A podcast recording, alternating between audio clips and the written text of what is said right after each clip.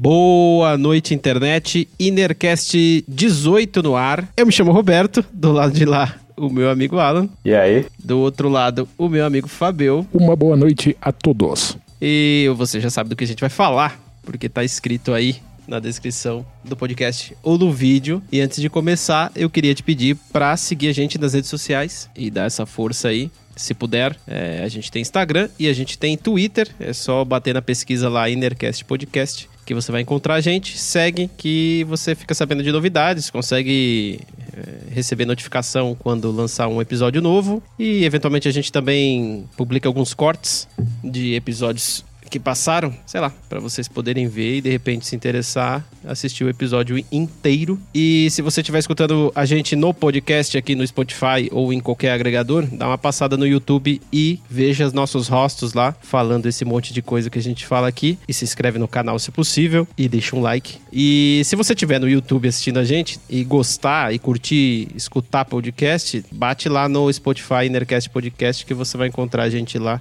e assina o nosso feed lá ou em qualquer agregador de podcast, porque a gente é, tá no Apple Podcasts, então em qualquer agregador que você utilizar, você vai encontrar a gente e vai poder assinar o nosso feed. Antes de começar o episódio e antes de ir pro assunto, o velho disclaimer de sempre: tudo que a gente fala aqui são opiniões pessoais, não necessariamente condiz com a realidade em que vivemos, seja ela qual for, e pedimos desculpas se ofendemos alguém ou venhamos a ofender ainda neste episódio. E vamos começar a parada. Mano, a gente se preparou. A gente se preparou, não. Para você que tá escutando, é bom você entender como que funciona aqui o, a jogada aqui do Innercast. Funciona mais ou menos assim. A gente conversa muito durante a semana, num grupo que a gente tem aí no WhatsApp, e eventualmente surge temas que a gente gostaria de falar. E aí sempre, ah, o Alan normalmente, o Alan recentemente, não, já faz um tempo já, é o Alan que determina do que, que a gente vai falar. Ele traz o assunto, ele traz a pauta, ele traz tudo, e tá beleza joia. É, eventualmente o Fabio traz um monte de informação também, a gente fala de um monte de coisas aí. Eu sou um vagabundo que eu só aceito e, viu, chega na hora aqui eu falo alguma coisa para vocês. E, bom, durante essa semana, a gente achou que seria, achou legal que seria falar de uma série, de uma série que todo mundo assiste. Algumas pessoas se recusam a assistir, mas não tem jeito, ela acaba fazendo parte da nossa vida, que é uma série chamada Brasil cada episódio é um plot twist diferente e você não sabe para onde é que vai esse barco maravilhoso chamado Brasil, cara. Eu separei aqui dessa semana, eu separei aqui umas manchetes dessa semana só pra gente ter uma ideia, uma noção do que que é você que você que não é brasileiro e tá escutando esse podcast, não sei porquê. você que não é brasileiro, que não mora aqui, você vai entender o que, que é morar aqui, cara. O que é a emoção que é você ler um noticiário aqui no Brasil, tá? Vou começar aqui, ó, pela segunda-feira. Separei essa manchete aqui, ó. Anvisa suspende testes da Coronavac por evento adverso grave. Manchete de segunda-feira. Beleza, tô tranquilo com isso. Nossa, aconteceu alguma coisa. Não, aconteceu milhares de coisas segunda-feira. Isso é só uma delas. Manchete de terça-feira. Bolsonaro, que é o nosso presidente, comemora a suspensão de testes da Coronavac pela Anvisa. Olha que maravilha maravilha, né? Então já não bastava a gente ter se fodido por não, não ter conseguido a vacina mais, o nosso presidente no outro dia tá comemorando. Beleza, mas tá tranquilo. Terça-feira, cara, dia normal no Brasil. Quarta-feira, morte de voluntário da Coronavac ocorreu por suicídio ou overdose. Então, os caras pararam de testar a, a, vacina porque alguém morreu. E aí, beleza, estamos aí com essa informação. Dois dias depois, o cara que morreu, na verdade, foi suicídio. Então, não tem a ver com a vacina. Também tô tranquilo com isso. Beleza, joia. Vamos seguindo. Quinta-feira, ontem, Lewandowski, que é um ministro do Supremo, dá 48 horas para a Anvisa explicar critérios de estudos da Coronavac. Cara, isso é uma balbúrdia, né, velho? Isso é a balbúrdia, né, cara? Você precisa de um ministro do Supremo, cara, interferindo em tudo na vida para dizer pra porcaria da Anvisa é, explicar por que que não, não... por que que travou os testes com a Coronavac, com a vacina, cara. E aí, no mesmo dia, né, a Anvisa autoriza a retomada de testes e o Instituto Butantan, que é o que, é o que tá fazendo os testes, anuncia o retorno imediato dos testes com a vacina para ver se a gente consegue se livrar dessa pandemia do cacete. Isso é sobre um tema. Tô falando da Coronavac, que é a vacina que o Butantan tá testando aqui, que é uma vacina que veio da China, é uma vacina chinesa, e por isso rola todo esse, esse transtorninho aí, porque o pessoal não gosta aparentemente da vacina chinesa, né? Celular e tudo mais, o pessoal usa com, com tranquilidade. E como se não bastasse tudo isso, ainda teve no meio da semana, que eu nem lembro qual dia que foi, o presidente insinuando que, aliás, palavras dele, quando acaba a saliva tem que ter pólvora. Ele tava falando isso sobre o novo presidente dos Estados Unidos, tá? Meio que insinuando assim, ó, se esse cara não quiser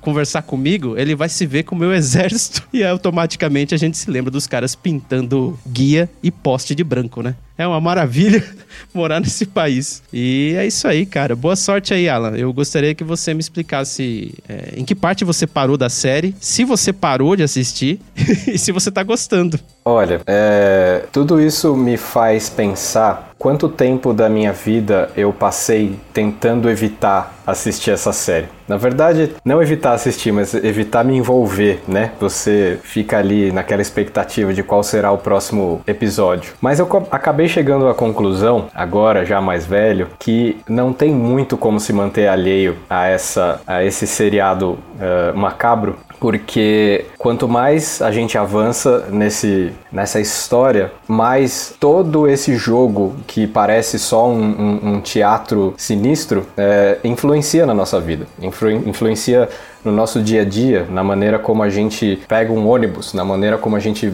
é, vai trabalhar, na maneira como a gente não vai trabalhar, na maneira como a gente faz a maioria das coisas. Então, é, aquele ideal juvenil de da minha geração pelo menos, né? E acho que muitos, uh, muitas pessoas da vida de vocês também devem ter passado por isso e falado isso em algum momento. Falavam assim, a gente falava assim: eu não me envolvo com política porque é uma pataquada, eu não preciso me preocupar com isso porque nada do que eu faço depende disso, nada do que eu tô uh, presentemente interessado aqui tem a ver com isso, então que se dane. E eu me sentia superior, né, quando eu era é, moleque falando que não gostava de política. Mas assim, não gostar de política eu continuo não gostando, mas é, evitando me envolver eu parei, porque não tem jeito, cara. Hoje você. E não é só pelas manchetes, tá? É, é, é na relação de dia a dia com as pessoas. A política começou a entrar de um jeito, e principalmente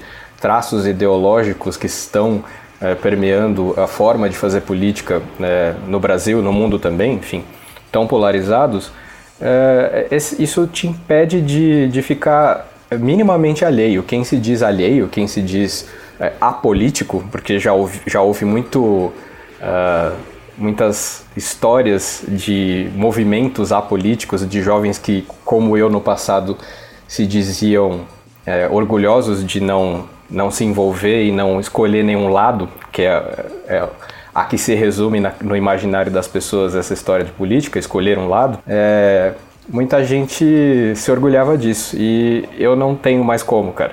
Então, explicar essa situação de, e que acontece em uma semana no Brasil, impossível. É, eu acho que nem o mais genial, mais sagaz é, cientista político pode destrinchar isso, né? Acho que os livros de história, cara, os, os historiadores devem estar malucos, né? Porque para ter que escrever toda essa essa asneira que está acontecendo no, no, nosso país agora, mas tá tendo que ir para os registros de algum jeito, né? E eu imagino que seja da pior forma possível. É, eu, eu, até converso isso às vezes com a minha esposa, eu falo assim, cara, como é que a gente vai explicar isso para nossa filha que hoje tem sim e, enfim, eventualmente ela vai estudar história lá na escolinha, lá no, no ensino médio, e ela vai perguntar coisas pra gente. E aí você vai explicar como. É muito difícil de você explicar. Assim, essa, essa parada que você abordou de, de é, você se manter distante. É, eu não sei se é porque eu fiquei mais velho e com o tempo eu fui me inteirando mais das coisas e, sei lá, tratando de colocar isso no meu dia a dia. E quando eu era mais novo, eu também tinha esse tipo de visão. Eu falei, ah, meu, nem quero saber disso daí. É, era com desdém mesmo. Você, você falou bem, é, com ar de superioridade porque é como se a gente não precisasse disso, entendeu? Ó, eu, eu vivo bem sem me preocupar com isso daí. Então, se você não consegue, problema seu. E. Mas eu, eu tenho a impressão de que. Eu não sei. eu posso estar errado, é porque assim, a, a conjuntura do país também não permite, né? Mas, é, e tudo que aconteceu desde 2013 para cá, meio que assim, muita coisa, muita coisa mudou. Então, não sei se é só a minha idade. Um dos, mas eu tenho certeza que é um dos fatores. Mas é quando você é mais novo, você não tá nem aí para nada mesmo, assim. É, e hoje nem quando você é mais novo. Assim, os jovens também não conseguem, né? Eu tenho.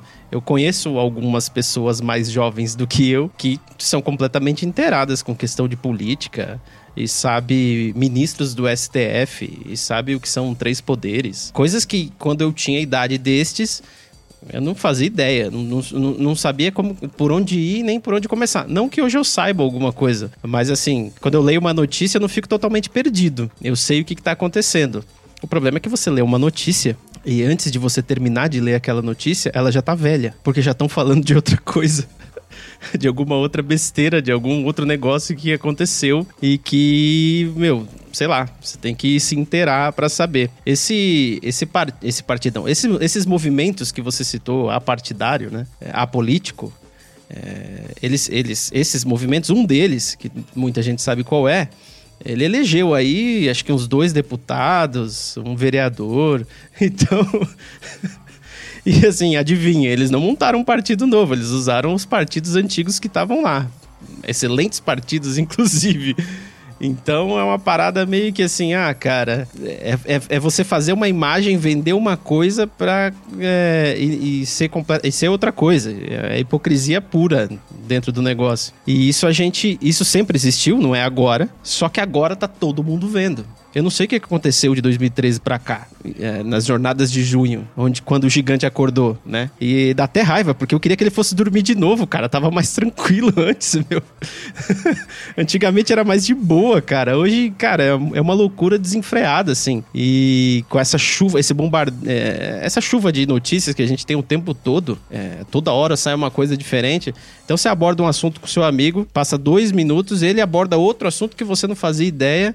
E aí você fica perdido nisso, nesse vai e vem de notícia louca e você não sabe o que, é notícia, o que, o que, é cortina de fumaça, o que, será que estão tentando esconder de mim, por que, que resolveram falar isso agora. É, a gente teve um episódio recentemente aí, o ministro da. O ministro do meio ambiente, cara. O cara lançou um tweet é, fazendo bullying, né? Zoando com o presidente da Câmara dos Deputados, cara, no Twitter. Aí beleza, aí depois foi lá e apagou e falou que alguém mexeu no Twitter dele. E aí isso, evidentemente, virou um rebuliço. E aí tudo que interessava de verdade passou em branco e só se falava nisso. E você fala, cara, isso, será que isso é, isso é de propósito?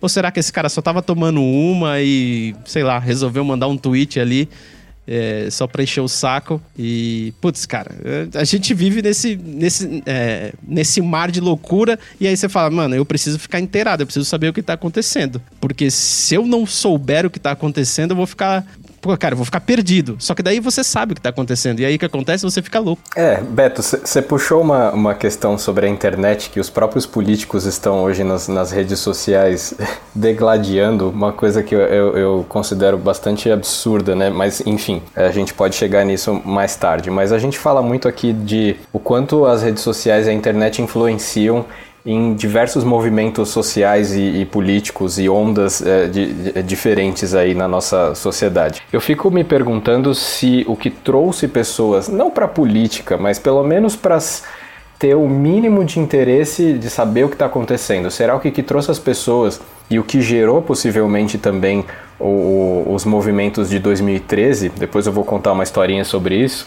É, não foi também a internet, não foram as redes sociais que acabaram sugando as pessoas para essa mobilização e essa polarização. Ah, você está na rede social, é disso que as pessoas estão falando agora e você vai ter que escolher um lado e começar a opinar, pelo menos, né? Não, não virar o, a pessoa mais política do mundo, mas pelo menos ter uma opinião e ter um, um, um posicionamento a respeito uh, desse, desse, desse e outro outros tópicos. Então, assim, eu sinto que a a obrigatoriedade de interação nas redes sociais, quando elas começaram a ganhar mais força, também trouxe as pessoas para dentro dos assuntos da política, porque já não era uma exclusividade de sentar às 8 horas da noite na frente da televisão e assistir o telejornal para se informar. Você tinha não só se, passou a se informar de, por diversos veículos é, que estavam já na internet, já estou falando de, de 10, 15 anos atrás, mas você também passou a entender a opinião de pessoas que você respeita ou não, pessoas que,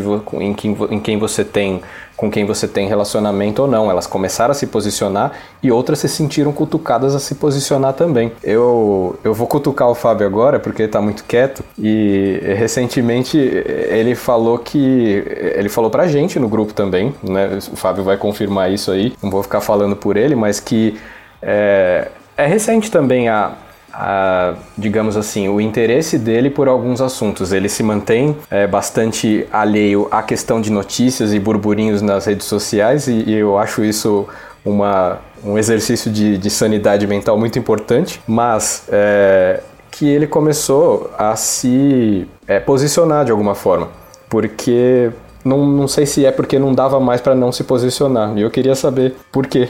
Olha, tem muita coisa para falar a respeito, né? A questão é que, assim, como na área da política eu sou completamente ignorante, tudo que eu tô falando aqui é absoluto achismo. Quanto mais vocês me corrigirem em relação ao que eu falar, melhor eu vou me sentir porque realmente não, não, não existe peso científico em nada do que eu vou dizer. É, o meu ponto de princípio é o seguinte: muito diferente da canção Engenho, eu não acredito na política. Né? É assim, não em termos de funcionalidade. Eu acho que, de certa forma, a política funciona, porque senão a a nossa sociedade estava estatelada, a gente estaria vivendo no, em meio a gangsters no meio de uma guerra civil. Então existe uma estrutura, ela mais ou menos funciona. Eu não acredito na, na benevolência da direção. É isso que eu quero dizer. Que é bastante cínico da minha parte, não necessariamente otimista, mas assim, o que que acontece? Desde que eu comecei a prestar atenção no cenário político, nas propagandas políticas da televisão, esse tipo de coisa, na minha infância, Acho que é a primeira vez que eu comecei a prestar atenção nisso, eu estava para fazer 10 anos, foi quando o Collor foi eleito, né? O que, que a gente via? É, propaganda olha como eu sou bom, olha as minhas propostas, olha como eu sou foda, olha como aquele cara é feio, olha como, como aquele cara é ruim, esse tipo de coisa e tal. E aí a gente ia, né? Já se formava esse negócio cultural de votar no menos pior, fazer aquela virada de segundo turno para evitar que o demônio ganhe. E isso, ambos os, os lados pensam dessa forma, tanto a direita quanto a esquerda, etc e tudo mais. Só que chegou uma hora que parece que teve uma inversão. Ninguém mais se preocupa né, é, em quase. Quer dizer, eu digo os que estão em mais evidência, né? Ninguém se preocupa em fazer um, uma propaganda de campanha, uma, uma, proposta, alguma coisa assim. Vamos difamar o outro o máximo possível, porque isso daí parece ser o caminho mais eficiente. Então fica aquele Big Brother da política, e, e isso é um jogo, parece que virou entretenimento para o povo isso. E a pessoa não se preocupa mais em ser importante. E a partir daí eu comecei a ganhar um posicionamento político, sim, porque eu comecei a perceber o seguinte: tem um lado dizendo, olha, direito humano é coisa de vagabundo e, de, e alguns é, indivíduos da sociedade deveriam ser atirados do telhado pela polícia a bel prazer. E tem outro lado dizendo: olha, tem gente aqui, existem minorias que estão sendo socialmente excluídas e a gente devia prestar atenção nisso. A partir daí fica muito fácil você determinar qual é o lado mais coerente, o, lado mais sano da coisa, né? É, não quer dizer necessariamente que eu colocaria a mão no fogo por nenhum desses representantes, porque existe uma cartilha, o, a, a, o maquinário, eu suponho que ele deva funcionar de uma forma e ele não seja muito flexível. Só que se eu tiver que partir simplesmente do princípio da narrativa do que, que um, um candidato está se propondo, qual a opinião dele, existe um discurso que é nobre e existe um discurso que é horrível, feito para ser consumido por pessoas que têm opiniões horríveis, né? caráter horrível. Então, a partir daí fica fácil tomar uma decisão de posicionamento. Quer dizer que eu acredito 100% é, nessa, nessa base de onde eu estou posicionado? Não necessariamente né? Mas se a gente tiver que acreditar no, no, no, nosso teatrinho da democracia, né? A gente jogar o Street Fighter política, né? Você vai escolher o Rio ou o Ken, porque qual deles é mais bonitinho, apesar de que eles lutam exatamente com os mesmos golpes, né? Mas olha que coisa interessante você citou antes de tudo isso, dando um passinho atrás aqui. Você começou a perceber uh, que existia esse jogo político quando você começou a ver as campanhas. Foi na abertura do voto popular, foi no, na retomada no Brasil é, desse tipo de pleito, dessa forma de eleger é, os seus representantes, é, enfim, no, nos poderes é, estabelecidos aqui no Brasil. Então veja só, isso foi logo em seguida da, da instituição da Constituição Brasileira, 88, aí depois logo teve ali 89 começaram as campanhas tal, houve essa, essa abertura em que pelo menos era possível discutir publicamente política. Porque até então a gente vivia, vou falar uma coisa aqui que, meu Deus do céu, né? Será que alguém lembra? A gente vivia numa ditadura até então. Anos 80, nossa infância, ela foi vivida dentro de uh, um regime militar. Então, é, ali aconteceu uma coisa muito importante, mesmo com esse espetáculo nefasto, uh, que foi a primeira eleição livre uh, brasileira, foi algo muito marcante. E claro que me marcou também. Eu, eu olhava aquelas coisas acontecendo, eu via as pessoas com bandeira na rua, eu via, eu via adesivo nos carros.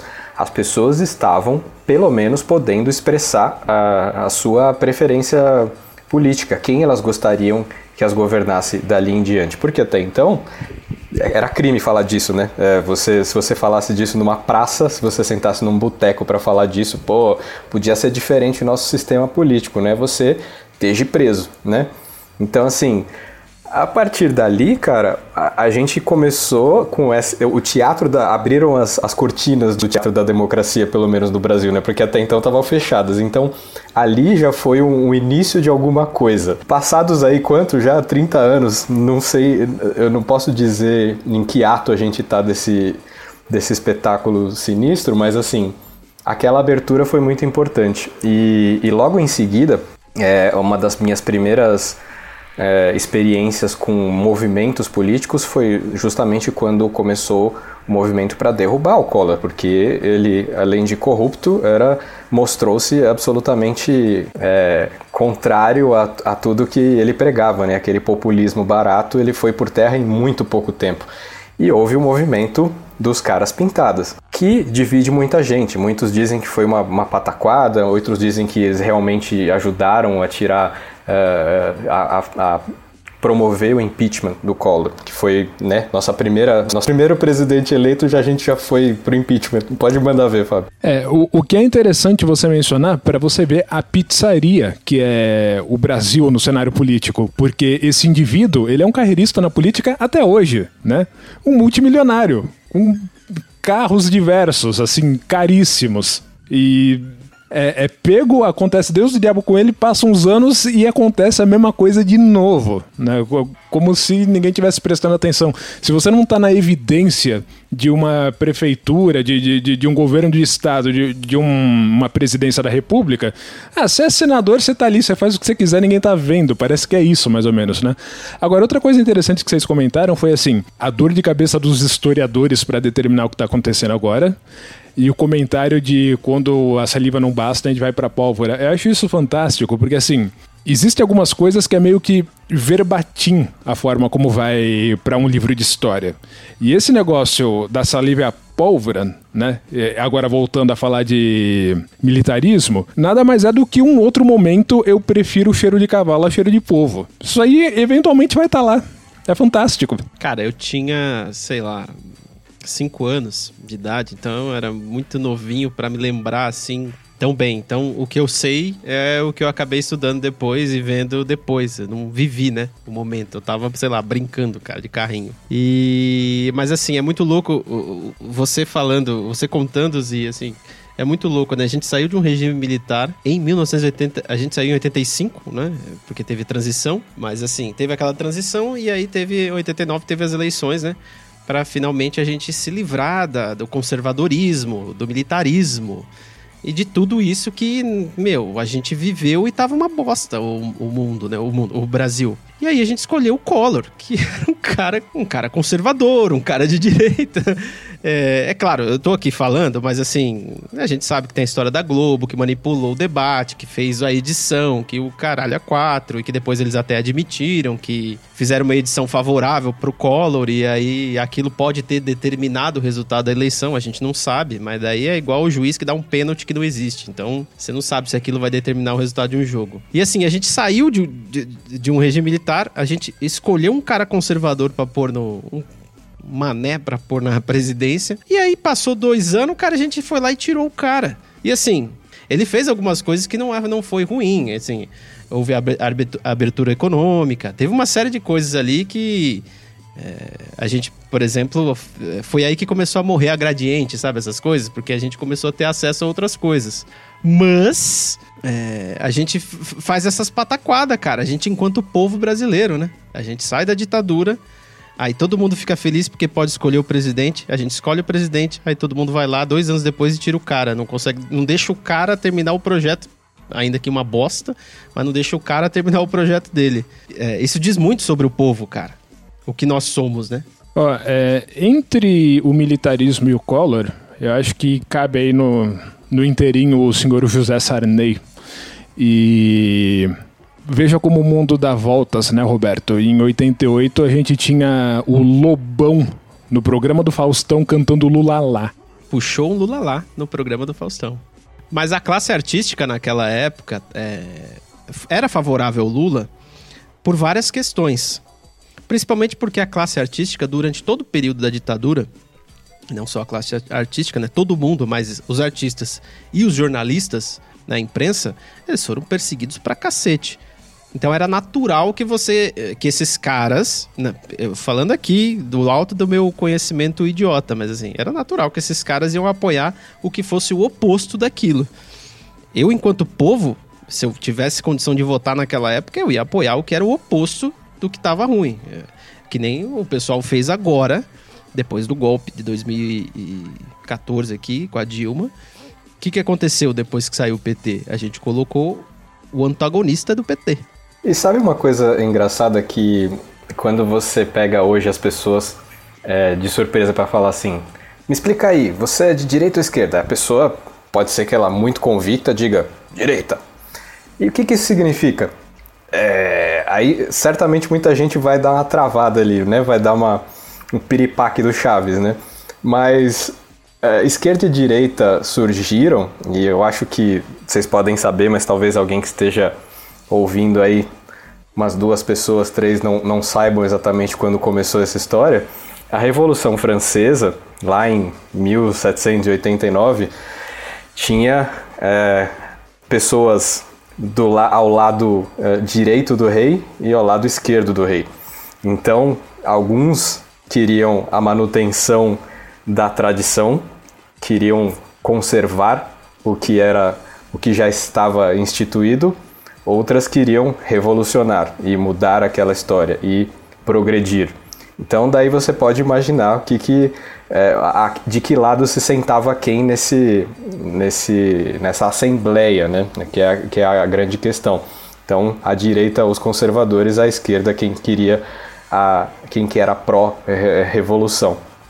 Então assim, é, hoje essas coisas se perderam tanto o, o, sentido, porque eu, eu, eu não vejo um conservador conseguindo defender o conservadorismo como talvez uma pessoa uh, no passado conseguisse. Uh, as pessoas tinham uma convicção maior sobre suas, uh, vamos, vou chamar aqui de crenças políticas, porque aquilo estava muito mais arraigado. Hoje, as pessoas meio que fazem, elas papagaiam o que outras estão falando, se posicionando junto a elas, porque elas de alguma forma representam a forma delas de pensar e tal. Uh, mas eu dificilmente encontro quem seja convicto do seu, do seu posicionamento é, e entendendo o que ele significa. Essa aqui é a questão, né? A gente pega alguns elementinhos, a gente pega alguns, a gente pinça alguns traços é, de um lado ou de outro, a gente cola na gente e a gente se diz de um lado ou de outro. Mas é, falta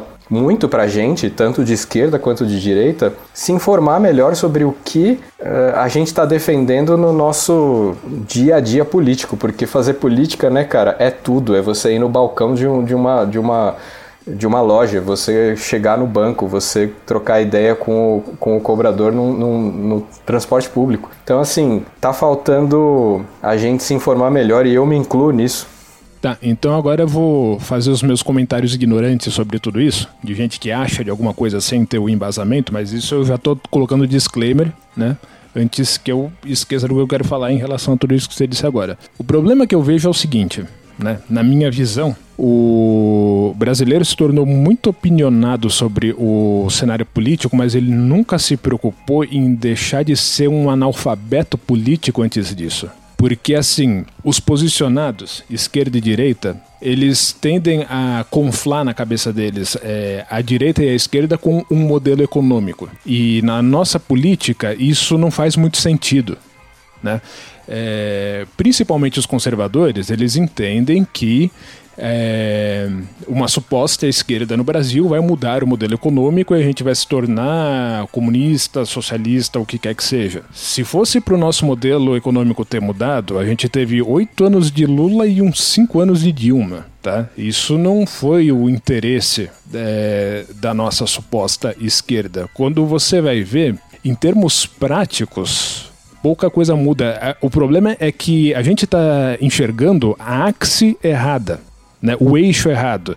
Não é esquerda e direita, é em cima e embaixo. O cara que tiver lá, a bola da vez, ele vai estar tá cagando na sua cabeça, seja você de direita ou de esquerda. Então, é claro, você vai escolher as políticas que te beneficiem em relação à sua classe social. Aí faz sentido você pensar em direita e esquerda, mas fora isso, quando a gente troca em miúdos ambos os discursos, você pensa assim: eu tô do lado que tem empatia pelos outros ou não? Ou lado que não tem? É isso. Resumiu bem, Fabio. Resumiu muito bem. A gente é porque eu vejo você resumiu bem com relação, inclusive, ao fato do, do, brasileiro, do povo brasileiro, e eu me incluo nisso, ser analfabeto político.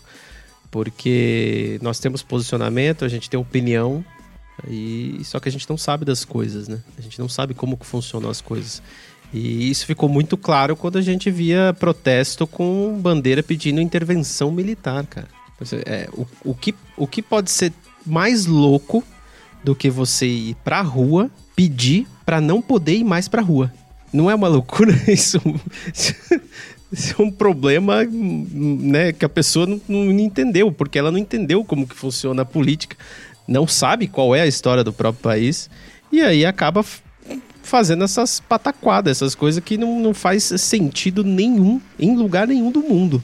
Mas tem aí, tamo aí, brasileirão fazendo essas loucuras. E uma coisa que eu penso, é, é, que sempre me vem à cabeça, é que assim, a gente, enquanto brasileiro, e eu tô me incluindo aqui, tá? Não tô falando em terceira pessoa, é, que assim, nós ainda não, é, não entendemos que o Estado, os políticos, o governo, tudo isso aí, tudo isso que tá aí é a gente, cara. Somos nós. Quando você olha o Congresso lá, aquele monte de cara lá xingando e gritando e, sabe, um ambiente é, totalmente bagunçado, sabe, um ambiente de louco. Parece uma festa aquilo, nem parece um congresso. Então, sabe o que é aquilo? É a gente. A gente é assim e nos lugares. Não, é, são, não são os políticos que são assim. A gente é assim no shopping, a gente é assim nas praças, a gente é assim. Então, eu o que eu penso é que assim, falta um pouco desse olhar é, no espelho de falar assim, cara, infelizmente eu vou ter que falar essa frase é horrível, mas assim, o Bolsonaro sou eu e eu sou o Bolsonaro, cara. É, em termos de povo. Nós somos do. Cara, a gente é do mesmo lugar, a gente é brasileiro, sacou? Eu tenho certeza que quem tá escutando aqui, todas as três pessoas que estão escutando, eu tenho certeza que essas pessoas têm parentes, têm tios, têm pessoas na família que pensam exatamente do mesmo jeito que aquele cara, que tem a mesma visão de vida que aquele cara, entendeu? E eu não tô falando aqui para você ir lá confrontar e tal, não dá, eu já tentei. Não funciona, não dá certo. Você não vai mudar a cabeça de um cara que tem 60 anos, esquece, entendeu? Mas o que eu tô querendo dizer é o seguinte: tá com a gente a bola, entendeu? Somos nós que somos assim. Então, se você quiser mudar alguma coisa, vamos começar a mudar, né, dentro de casa, tentar fazer alguma coisa diferente. Vou fazer um parêntese é, aqui, o Roberto, em relação a isso que você acabou de dizer. Eu não acho que essas pessoas sejam maioria, tá? O problema é o seguinte, é a doutrinação no momento do golpe, ela foi uma coisa tamanha que uma boa parte, eu diria mais da metade da base eleitoral desse indivíduo aí, deplora esse cara, fica inconformada com as coisas que ele fala na televisão, mas ainda hoje bate de pé junto, estufa o peito e diz assim: Eu tive que votar nele porque era o menor de dois males. Porque acredita que era. Era uma escolha muito difícil. É. Ah, deixa eu voltar um pouquinho na, na era pré-golpe e vou contar uma história pessoal aqui que tem muito a ver com como culminou, né, tudo isso, como culmina até hoje, né, estamos colhendo os frutos de uma, uma grande parte disso. Em 2013, é, eu comecei a ouvir e ver e ler sobre é, o movimento Passe Livre aqui em São Paulo. As pessoas uh, estavam protestando porque esse movimento, o, o núcleo dele era é, as passagens devem ser livres, devem ser gratuitas. O transporte público você deve poder entrar, é, passar na catraca livremente. Uh, naquela época, a prefeitura de São Paulo estava já tinha anunciado o aumento de 15 centavos na passagem, que era eu deixa eu tentar lembrar se era de 2,85 para 3 ou de 3 para 3,15. Acho que era 3 para 3,15.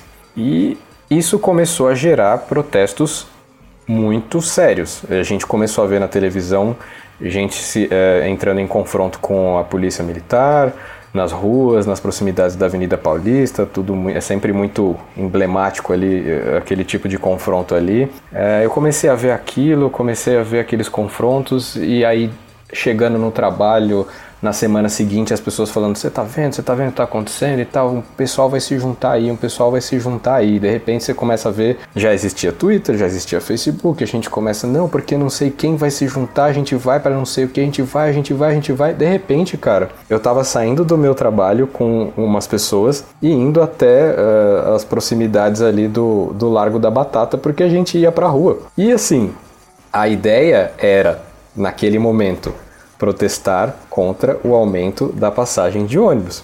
Eu era assiduamente usuário de eh, transporte coletivo e ônibus, etc. Eu falei assim, por que não? É uma causa muito justa. É, é um, é, enfim, é um movimento muito, muito válido. Vamos lá. Quando eu cheguei e vi aquela multidão, é, eu, eu, eu até hoje eu não consigo entender bem o, o sentimento, assim, mas era uma coisa é, caótica, mas ao mesmo tempo muito interessante, porque você falava assim, cara, olha quanta gente veio para a rua se mobilizar. E aí você olhava para um lado e aí você começava a ver o pessoal com o negócio dos 15 centavos. Ok, até ali eu sabia onde é que eu estava. De repente você vê ali, tinha uma bandeira de um, um partido e tal. Você falei, bom, tá bom, né, ué, eles podem estar tá aí. Democracia, estamos todos juntos. Aí de repente você olha para outro lado, tem um pessoal falando que quer que, sei lá, o prefeito vá pra merda. Aí você vê do outro lado uma pessoa falando que a presidente tem que cair. E aí, de repente, você percebe que tá todo mundo ali por N motivos, por N razões. Ninguém se mobilizou em, em, em uníssono, né? Não era uma coisa é, é, coordenada, integrada, solicitando alguma coisa específica, fazendo uma demanda única era todo mundo que estava afim de participar da política de alguma forma, só foi lá. As pessoas só foram para lá. É, era isso que elas queriam fazer. Elas queriam ter uma voz política, sendo analfabet analfabetas políticas, como eu era e como eu continuo sendo. As pessoas queriam chegar lá e falar alguma coisa, e pedir alguma coisa e demonstrar alguma coisa. E aí, a partir daí, o Brasil começou, os, os poderosos do Brasil começaram a olhar para aquele negócio e falar assim: cara, olha que potencial maravilhoso para eu começar a, a, a, mexer os pauzinhos e, e, puxar essa galera pro meu lado. Eles não sabem o que eles querem. Esse povo não tá sabendo o que, que eles estão demandando.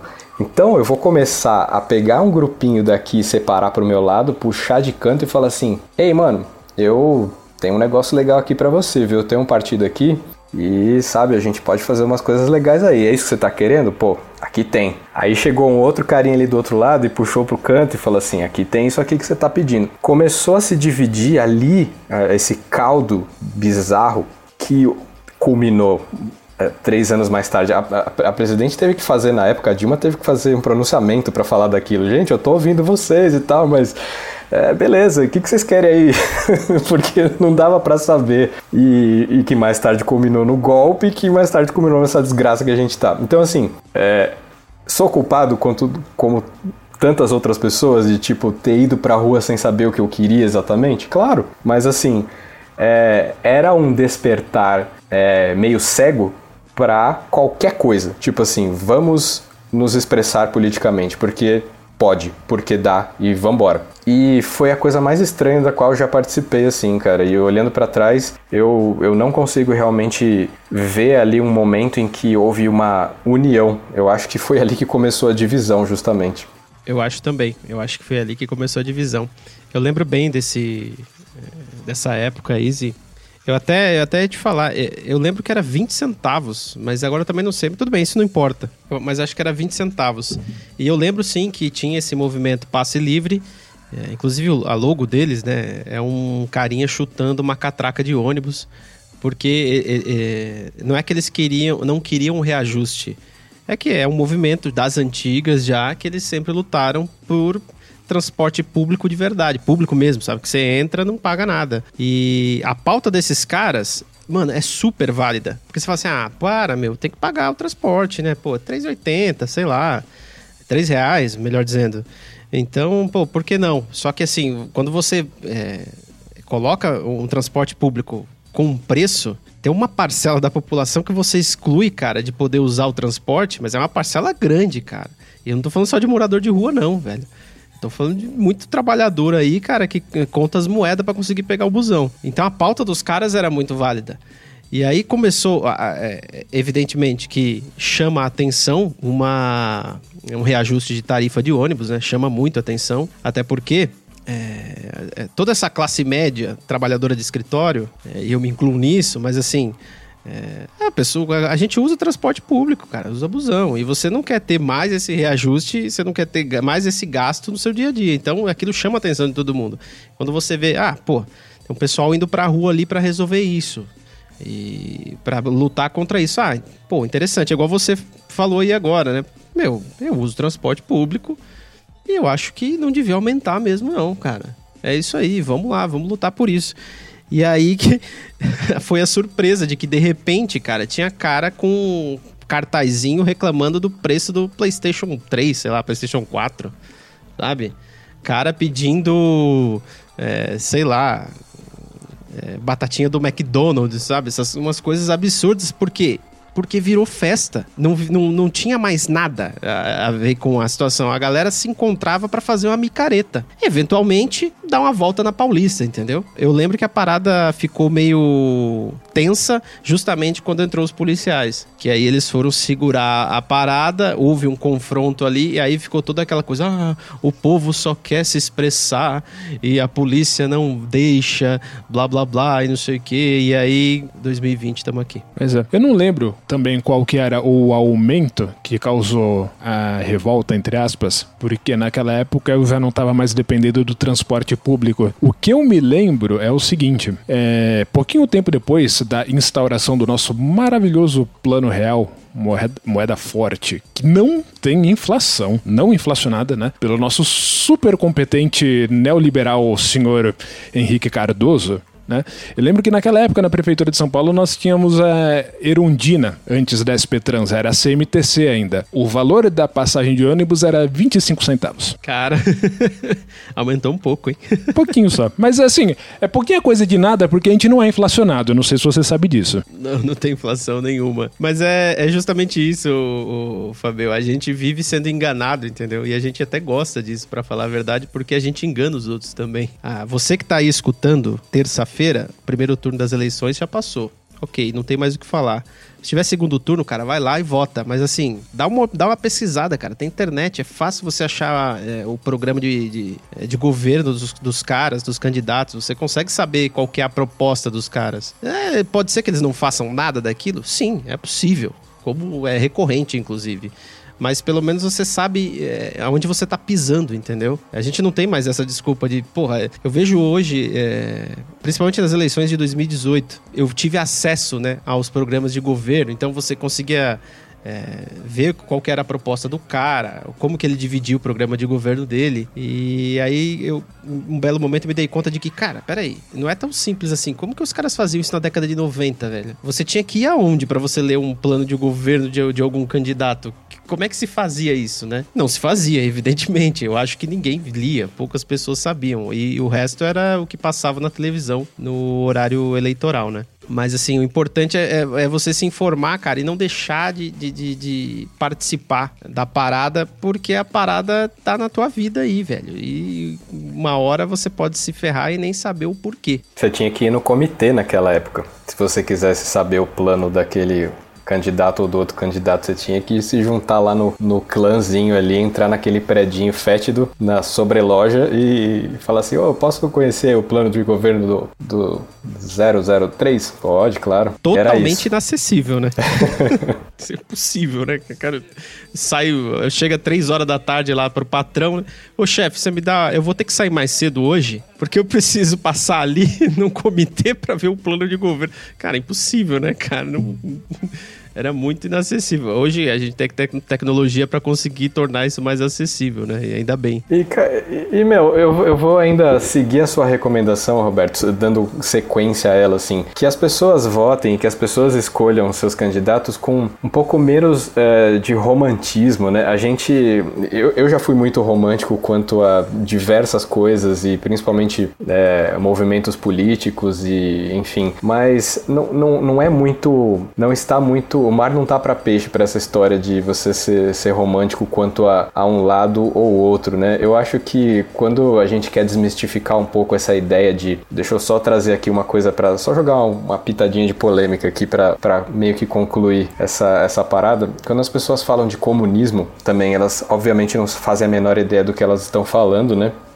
E tanto, tanto a direita quanto a esquerda, né? Porque é, a minha a minha avó, eu, vocês obviamente sabem disso, mas o, o pessoal que está, de repente, os espectadores não sabem. Pode não aparentar, mas eu, eu uma boa parte da minha família é, tem origem na Rússia. A minha avó nasceu na União Soviética. E aí você pergunta para ela o seguinte: você gostava do regime soviético? ela vai te falar uma meia dúzia de impropérios antes de começar a falar e vai te dizer um sonoro não, porque o que a gente romantiza de o que do comunismo que foi implementado de alguma forma é, é foi absolutamente teatral, porque o que era a realidade das pessoas vivendo na União Soviética no, no, no, em meados do, do século XX foi terrível. E ela é uma crítica ferrenha do, do regime uh, soviético, tanto é que ela saiu da União Soviética para vir morar no Brasil, que tinha um regime militar. Não, tô, não é por isso, obviamente, que ela veio, mas assim, ela não considerava ter liberdade num regime uh, soviético, num regime comunista. É, e quem pode culpá-la? Ela estava vivendo aquilo, sabe? Então, assim, quando, quando eu vejo as pessoas romantizando tanto o comunismo que elas não conheceram, quanto as ditaduras militares conservadoras de direita que elas também não conheceram ou que acham que conheceram, que seus pais conheceram, etc., é, elas não fazem a menor ideia do que elas estão falando, porque quando você vive um, um, regime que lhe é imposto, quando você tem pouca ou nenhuma voz, é, a, a, coisa muda muito de figura. Então, assim, eu acho que a gente tem que aproveitar agora que a gente tem, no mínimo, essas, uh, enfim, esses recursos para você poder se informar sobre o seu voto e votar com, com o máximo possível de consciência, porque não, não, não existe não existe mundo perfeito, existe é, o que tem aí de concreto para você avaliar e, fazer a sua, a sua opção, a melhor possível. É, e é justamente dando um gancho nisso que você falou, que eu volto naquele negócio, né? Você está falando justamente dessa ignorância das pessoas em relação a, a, diferentes modelos econômicos, né? E políticas. E isso se aplica no Brasil, acho que mais do que em qualquer outro lugar. Não só porque a gente está extremamente polarizado, mas justamente isso, né? Os conservadores, eles parecem estar tá vivendo o Red Scare até hoje né? Que é a razão pelo qual esse negócio de votar no menos pior funciona. E é meio absurdo, porque você vê até no YouTube uma representante do PC do B dizendo que o Brasil nunca passou nem perto de ser comunista. E é justamente isso. O que a gente entende como esquerda ou como direita no poder, eles são lobistas de corporações, todos eles. Né? A questão é você verificar qual que vai te fuder mais ou menos.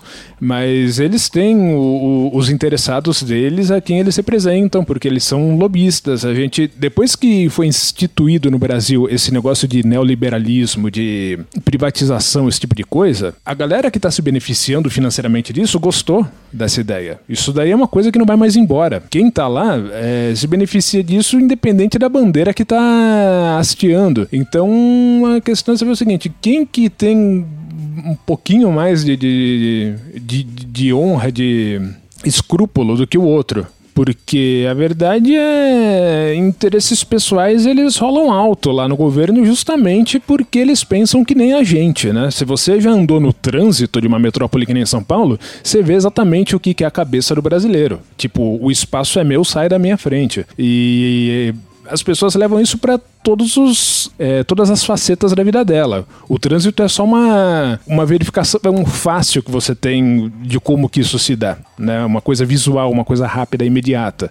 Mas é bem isso. Um bom exemplo é a própria o bom exemplo de que a gente não sabe nada nem do que é o verdadeiro comunismo quer dizer, eu não vou falar verdadeiro comunismo, do que foi o comunismo em alguns lugares e do que foi regimes é, militar, que nem a gente teve aqui no Brasil, que foi a ditadura aqui no Brasil, é justamente a, a, o que está acontecendo agora nos Estados Unidos com a eleição do Biden e do Trump, que assim são dois candidatos de direita disputando a presidência de um país. Só que aqui no Brasil, o Trump é de direita, o Biden é de esquerda, com certeza. Então a gente não sabe, cara, a gente não faz ideia. do que a gente tá falando, do que tá acontecendo. E isso é muito louco, porque é justamente o que o, o, o Fabio falou, né? Existe todo esse medo do comunismo e tal. E, cara, o Brasil nunca não teve nem perto disso, né, cara?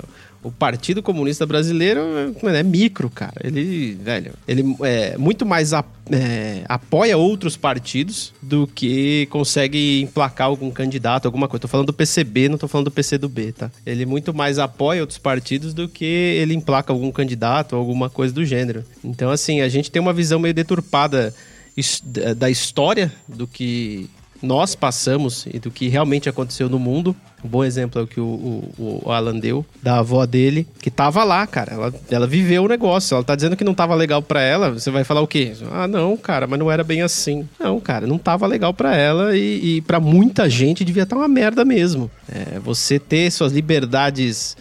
Até hoje, é, é, o, o Putin não fica muito longe de cercear a liberdade lá, não, tá? Então, assim, é, claro que tem um contexto de Guerra Fria, tem uma série de fatores, tinha os Estados Unidos, tem um monte de coisa, mas, enfim, é, ela escolheu outro lugar para viver porque lá não estava dando.